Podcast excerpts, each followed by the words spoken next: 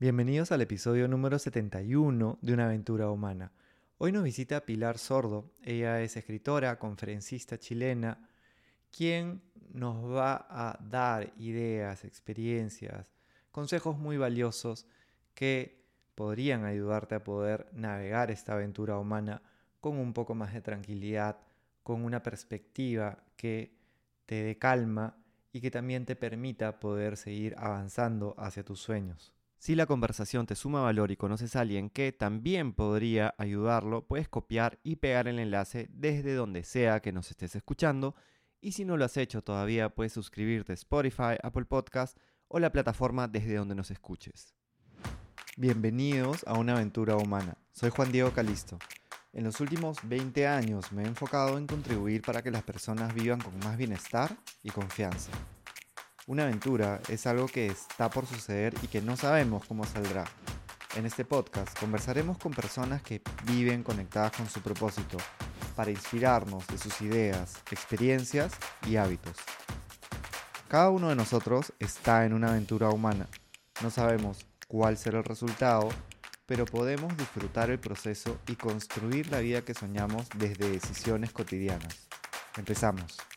Bueno, Pilar, bienvenido a una aventura humana. Estoy bien contento de que puedas acompañarnos, honrado por tu visita y también por la próxima visita que se viene para Perú. Nos vas a contar ahora sobre esta conferencia que nos vas a dar sobre cómo ser feliz en tiempos difíciles. Gracias por estar con nosotros y bienvenido a una aventura humana. Lindo, gracias.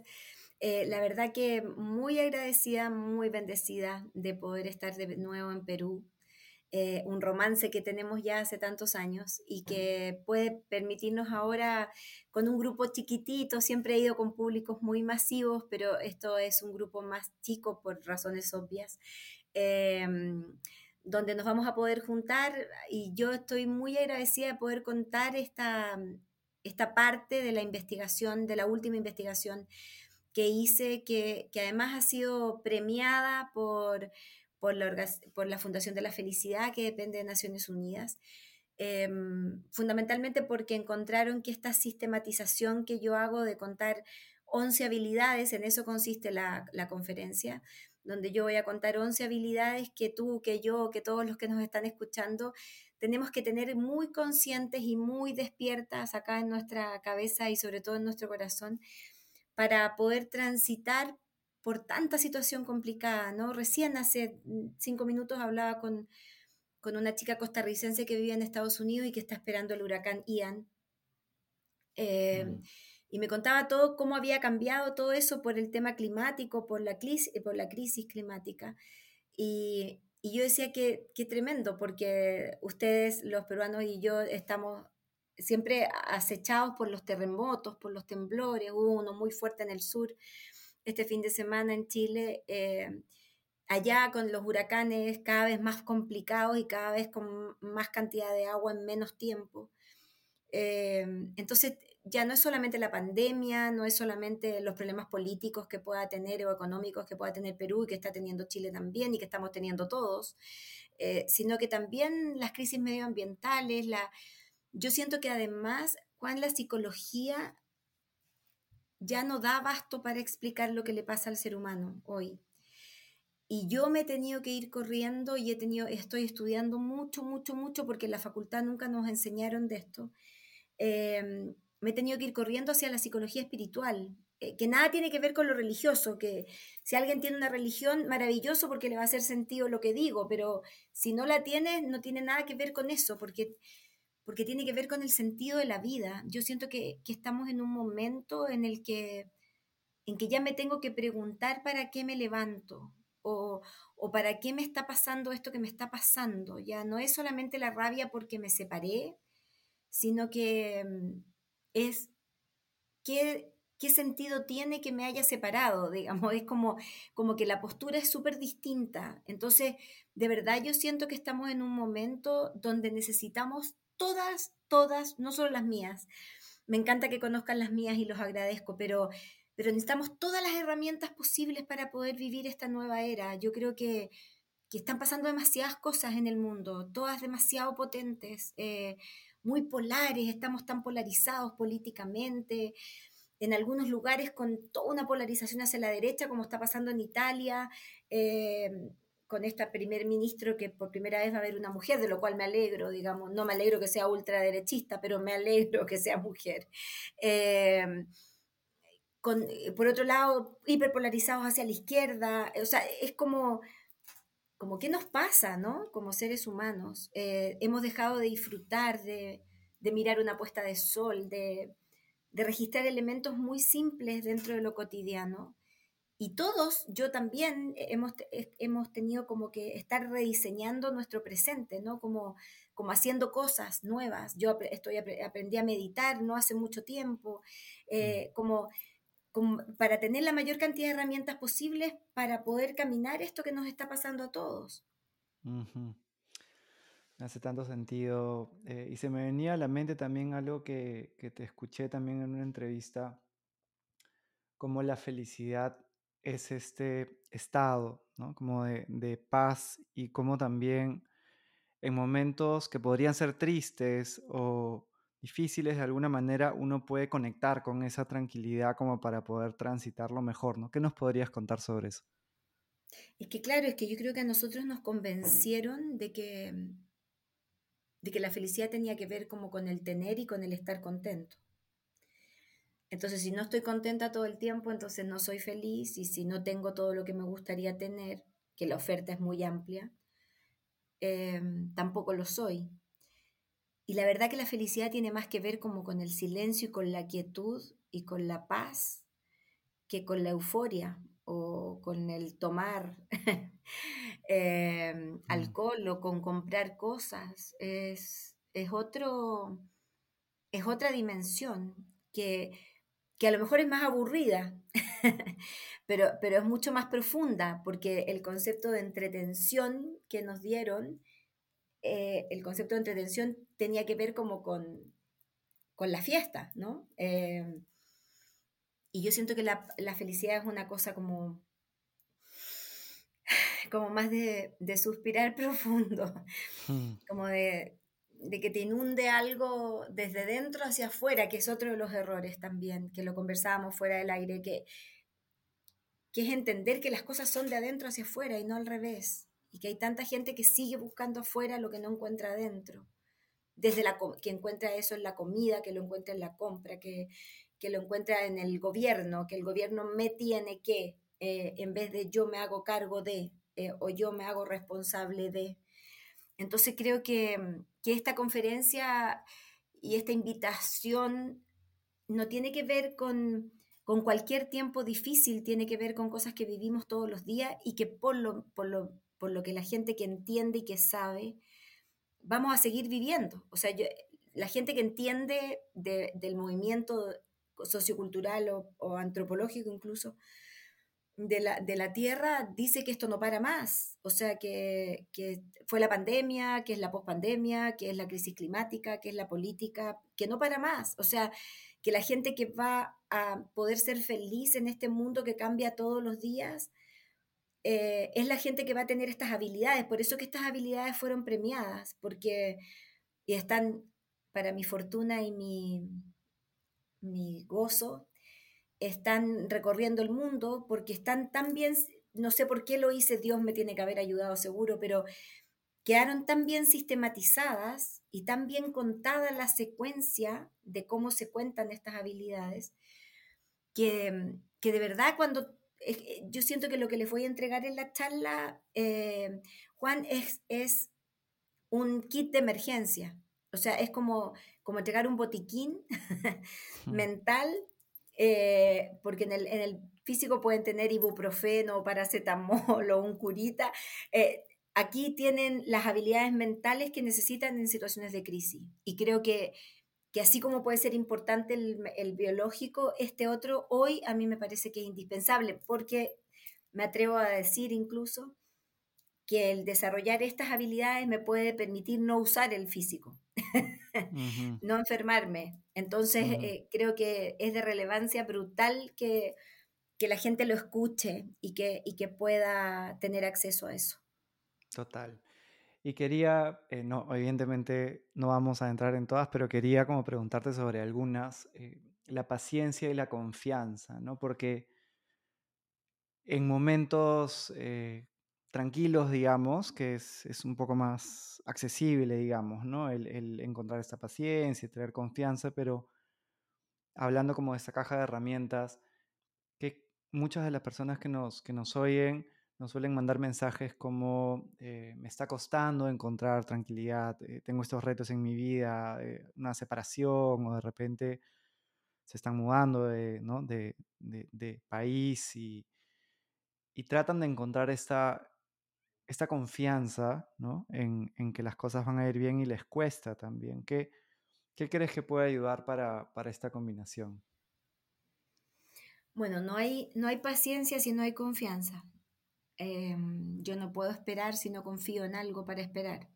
Cualquier cosa, Dios, la vida, Em, si yo estoy en un banco y estoy en una fila y hay 10 personas adelante mío y yo estoy apurada, yo tengo que confiar en el cajero, digamos, si no se me va a hacer insufrible la espera. Si yo pienso que el cajero es un tarado eh, porque lo veo hablar con el celular o, llamar a alguien mientras está atendiendo a alguien y lo veo ineficiente, evidentemente que mi paciencia va a entrar en crisis em, porque ya no confío en el cajero, digamos.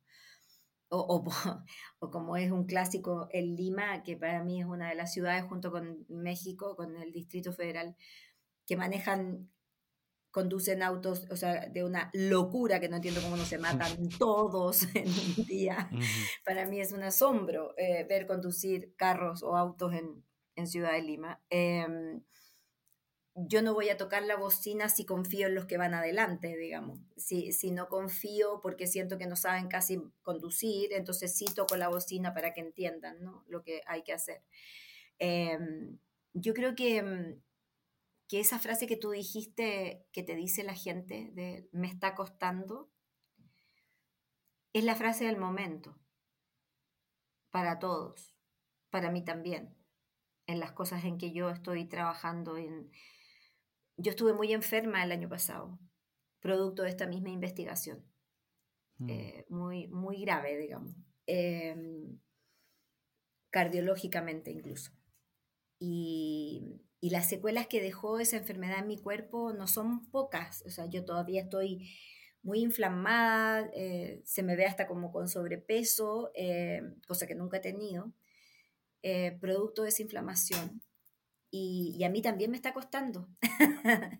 a mí mm. también me está costando. Eh, y la primera que, que, tiene que tener esta confianza y esta paciencia para entender que mi cuerpo va, a volver a ser el que siempre fue, soy yo. O la primera, si lo quieres así, la primera que aplicó las habilidades para probar que funcionaban fui yo después de, de las dos crisis cardíacas que tuve, digamos. Entonces yo no lo cuento desde la teoría, bueno, de hecho, por eso que investigo, ¿no? Mis 13 libros son solo investigaciones y esta particularmente me tocó a mí aplicar primero cualquiera, yo cuando tuve las dos crisis y dije, la única opción que tengo es aplicar las habilidades que estoy descubriendo, a ver qué pasa, digamos. Si yo parto de la base de que de que funcionan, si además me las reconocieron, es mi único premio mundial, de hecho, no tengo otro.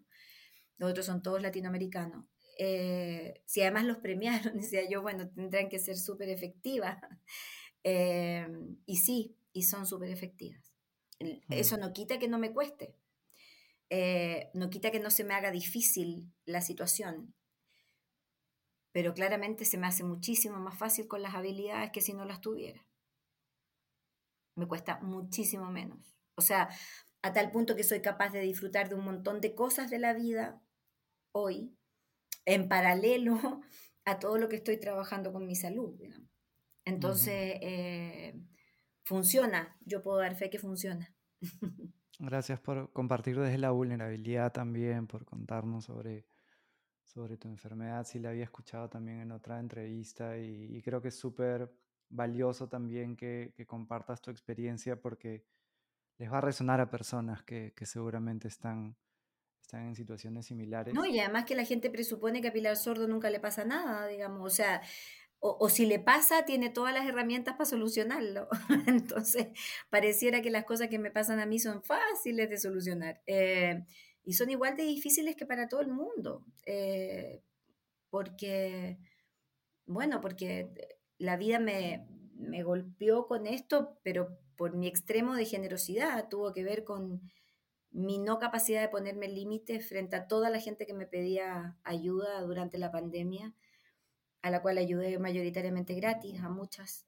Ah, entonces, nada, mi cuerpo terminó por reventar, digamos, pero, eh, pero creo que mm, yo llegué a contener, yo hace 25 años que contengo procesos de muerte o acompaño procesos de muerte, tanto para la familia que se queda aquí como para el que se va.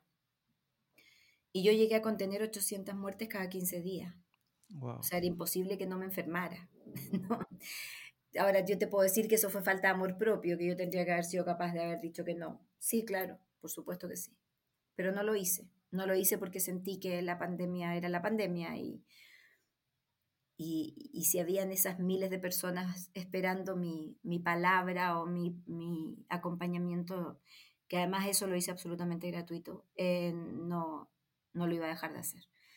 El costo fue muy alto, sin duda. De hecho, en la Fundación de la Felicidad siempre me dicen que fue el premio que, que más caro me ha costado, digamos.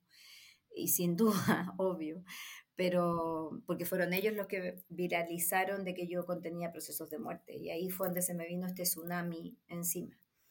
Em, pero fue una de las razones por las que me dieron el premio también. Entonces, eh, yo creo que, es falso que supongan que, las personas que investigamos, o en mi caso que escribo libros y que parezco resuelta, porque además tengo una muy buena actitud frente a la vida, entonces parece que siempre estoy contenta, digamos, lo cual puede ser incluso cierto, porque como, como trabajo la gratitud permanentemente, eh, donde incluso agradezco todo lo que he vivido, por muy doloroso que sea, eh,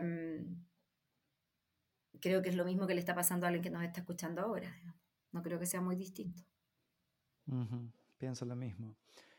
También, em, qué bendición que, te pudiste recuperar y que recibiste este premio también. Felicitaciones porque es un, orgullo también latinoamericano. Por supuesto. Además exigí que me lo dieran en español, porque me lo mm. querían dar en inglés. Y yo dije, si me lo dan en inglés no lo recibo. Entonces me dijeron, pero ¿por qué? Porque se lo están dando una latina, digamos. No se lo están dando una americana. Yo soy latina, soy chilena y a mí no me hablan en inglés.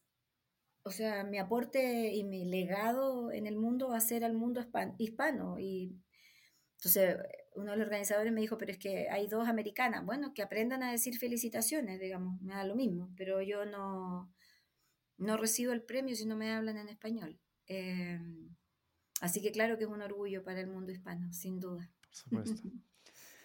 Tenía una pregunta más para ti vinculada, eh, escuché una vez que mencionaste que el prejuicio viene desde el miedo y em, algo que, suele retar mucho también a, las personas que nos, que nos escriben sobre las cosas que les van resonando en, en el podcast o en los videos que compartimos es cómo responder ante, ante los prejuicios, ante de alguna manera los ataques, el odio, ¿no? Y cómo responder desde el amor, ¿no? Como decía, como hablaba siempre Mandela, ¿no? Cómo poder, como...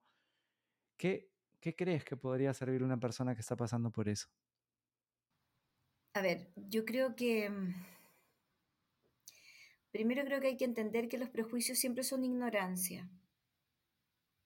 Y esa ignorancia tiene que ver con que yo necesito proteger mis convicciones. Y eso tiene que ver con miedo. Entonces yo no quiero que tú me cambies lo que yo soy porque a mí me gusta como soy. Entonces no quiero que me hagas mirar la vida de una manera distinta. Por lo tanto, mi forma de distanciarme de ti es ser prejuiciosa con respecto a ti.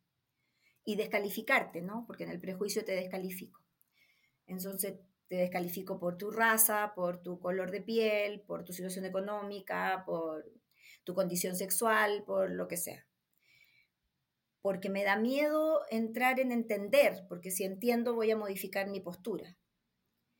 Em, y creo que, mm, que eso pasa porque en América Latina es tan fuerte eso, ¿no? Eh, probablemente en otros lados sea más sea igual, pero, pero me pasa que como yo hablo con toda autoridad del mundo latino eh, porque es el que conozco. El otro puede ser igual, eh, como lo que está pasando hoy día con los talibanes y esta chica que, que mataron, digamos, probablemente es igual. Em, y peor, tal vez. A mí me pasa que no nos hemos terminado de aceptar, Juan. Yo, yo siento que, que la aceptación radical del otro pasa por el amor. Y, y, ese amor a mí me permite entender la diferencia. Y a lo mejor abrirme la posibilidad de que me cambien algo, lo cual me parece además maravilloso. Eh, a mí me da mucha risa cuando hay gente que a uno le dice, por Dios que estás distinta. Y yo digo, uy, gracias a Dios.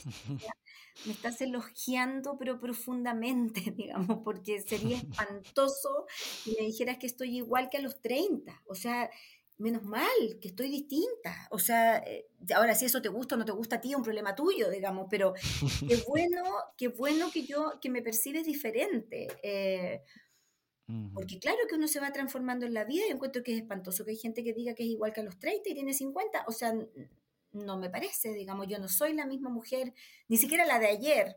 Entonces, es como, eh, como la, falta genuina de aceptación. Yo creo que, mm. que no nos hemos terminado de aceptar, que caemos en el juego de la tolerancia, que yo no soporto esa palabra. Mm. Porque la tolerancia viene, tiene rabia encubierta. ¿eh? Yo te tolero, pero te tolero así como enojada, digamos. O sea, y, en algún momento seguramente me voy a cansar de tolerarte. Entonces me va a dar la rabia contigo y ahí va a venir el prejuicio. Mm. Eh, la aceptación genuina es algo que nos falta, pero mucho, mucho, mucho, mucho.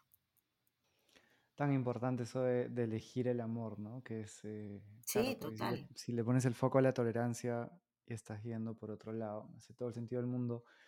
Una última pregunta slash invitación para las personas que nos están escuchando y quieren ir a tu conferencia sobre cómo ser feliz en tiempos difíciles, por favor, escuchamos tu invitación. Bueno, quiero invitar a todo Lima. no van a caber, pero, pero quiero invitar a todo Lima a que me acompañen este 6 de octubre a las 7 de la tarde en el Hotel Melía. Creo que el salón se llama Spinza, si no me equivoco. Em, a que compartan conmigo esta investigación, a que puedan llevarse ese kit de emergencia, que conozcan estas 11 habilidades em, que descubrí o que sistematicé, porque no creo que uno descubra nada a esta altura de la vida, pero, pero que sistematicé de tal manera que, que se van a llevar herramientas concretas para trabajar. Ojalá fueran con sus hijos adolescentes, eh, para que pudieran aprender desde esa edad eh, estas habilidades que si se las saben y las tienen conscientes, sin duda que, van a tener otra vida. A mí me hubiera encantado aprenderlas antes, em, pero llegaron cuando tenían que llegar, supongo. Así que como todo en la vida. Así que nada, acompáñenme en el Meliá a las 19 horas el 6 de octubre. Eh, vamos a tener un encuentro precioso. No es mucha gente la que cabe en el salón.